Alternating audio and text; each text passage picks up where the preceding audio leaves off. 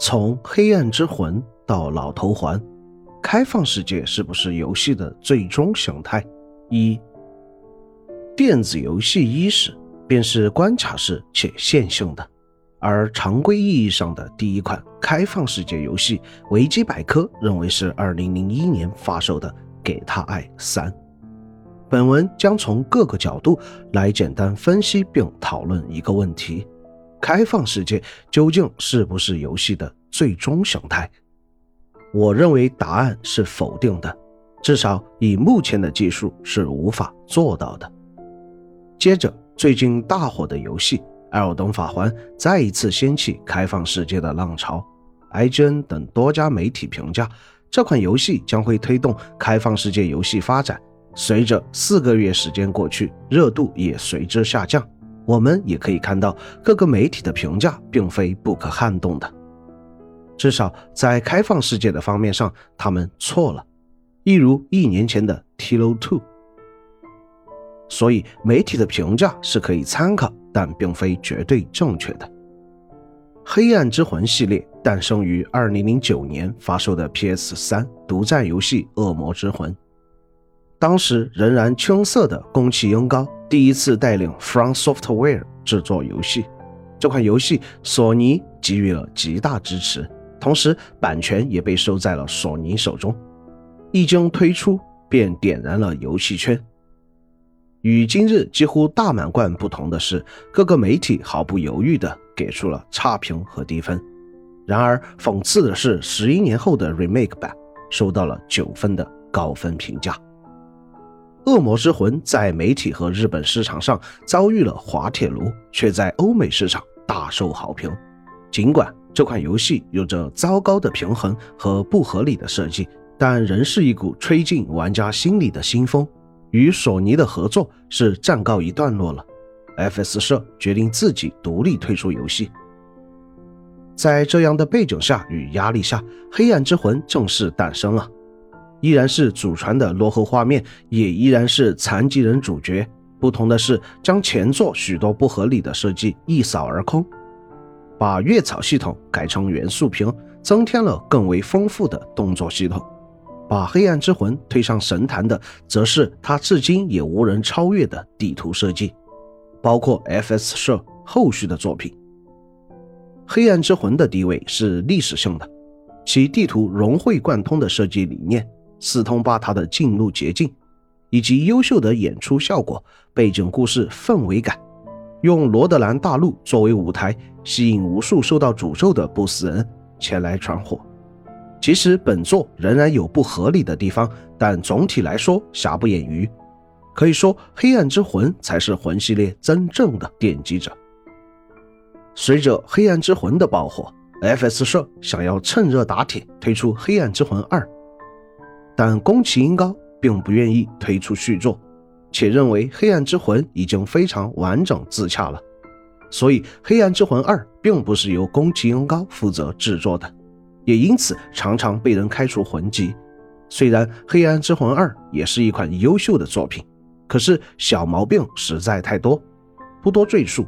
主要因为适应力太坑人，堆怪、凑数的 BOSS、离谱的仇恨联动和不合理的地图设计。而被广大不死人称为老贼的宫崎英高，又一次开始了与索尼的合作，推出了克苏鲁系风格的魂系列作品《血缘诅咒》，以魂系玩法为核心，并且对战斗系统进行变革，推出独特的变形武器，与枪械反击的《血缘诅咒》大获成功。这一作品奠定了宫崎英高在 FS 社的地位，从此担任了总经理的职位。时光荏苒，以线性游戏发家的 FS 社，于今年推出了自己的野心之作，前作从未有过的规模与制作的《艾尔登法环》发售了。IGN 毫不吝啬地给了满分的评价，各大媒体也尽自己的词藻去赞美这款开放世界游戏，认为它将推动开放世界游戏的发展。诚然，《艾尔登法环》在开放世界也极具自己的野心和想法。首先是各种地貌地形的设计，交界地和背景故事的完美契合，再然后就是引导方式加入的风柱，让在崎岖地貌骑马也变得可行。通过字符之间的连接进行引导也是独树一帜的。同样的弱引导也可以参见对马岛之魂的疾风引导，以风来告诉你方向，并且可以与世界互动。艾尔登法环在 BOSS 质量上也是非常具有诚意的，不论人形、龙形还是其他类型的 BOSS，都极具魂系列的理念。毫不夸张地说，将魂系列的所有演出效果集于一身，可以说艾尔登法环是魂系列集大成者。那么，艾尔登法环真的是魂系列游戏的最终形态吗？它的开放世界真的做到了足以改变开放世界游戏发展吗？依我之见是完全不够的。本作依然没有逃过开放世界的一贯问题和毛病，尽管有着出色的主线关卡体验。惊人的演出效果，但仍然不能掩盖其大量重复的墓地、监牢、矿井以及要塞等等重复关卡。不但如此，BOSS 数量也延续了《黑暗之魂二》的传统，简单的一加一，甚至是简单的一加一加一。典型的凑数 BOSS 过多，比如南瓜头、结晶人、死之鸟等等。并且由于褪色者加入了跳跃，这代 BOSS 的机动性简直到了令人发指的地步。体型巨大的 BOSS 也极其灵活，尤其是老油条艾尔登之兽。这样的开放世界真的是具有变革性的吗？这样的野外 BOSS 真的不是在敷衍吗？只不过是在原来的线性关卡中间塞上重复的副本和重复的 BOSS，真的非常有必要制作开放世界吗？或者说，开放世界的体验真的做到很好吗？由于仍然使用弱指引模式，这代的寻路和推主线简直是折磨。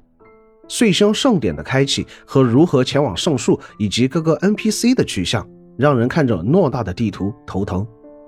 平心而论，如果丢掉攻略，又有多少人真的可以体验到游戏的全貌？即使是前作《黑暗之魂》系列，也有许多让人头疼的隐藏道具和地图。更何况，如今开放世界的《艾尔登法环》，我们都知道，开放世界耗资巨大，开发也非常困难，而线性游戏相对来说比较可控，开发难度相对较小。但这不足以说明线性游戏不如开放世界。虽然开放世界有着探索程度高、内容多的特点，但是线性游戏绝非开放世界的最终形态。由于性能问题。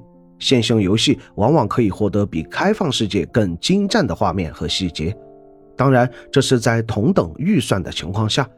线性游戏所带来的电影化观感，也是开放世界难以做到的。